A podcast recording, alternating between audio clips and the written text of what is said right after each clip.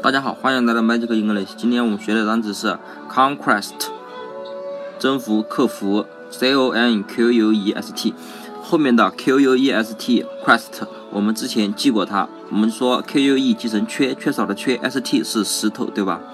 那么缺石头，我们说原始的人呐，他们在草原上啊，草原上没有石头，所以他们缺石头。缺石头干嘛呢？当然要去寻找呢，当然要去寻找了，对不对？所以。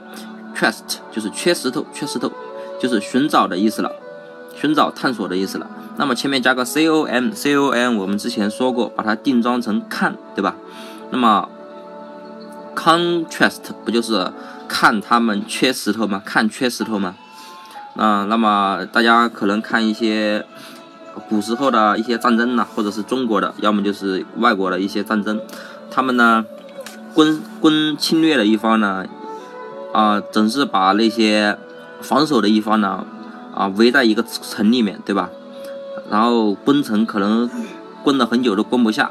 那么守城的人呢，他们呢，假如被围在一个城里面了，啊，如果呢他们的武器啊、箭呐全都射完了，弹尽粮绝了，然后呢，他们就把石头往下扔，扔，然后这个攻的一方呢。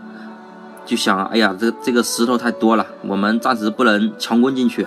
然后他们就想，我们就看着他们缺石头，就看着他们石头缺少了，然后他们就没办法了，然后我们就可以攻城了，他们就被我们征服了，对不对？那么守城的那一方呢，他们能不能克服这些困难，等到援兵的，等到援兵来救援呢？那么 contrast 就是看缺石头，就是。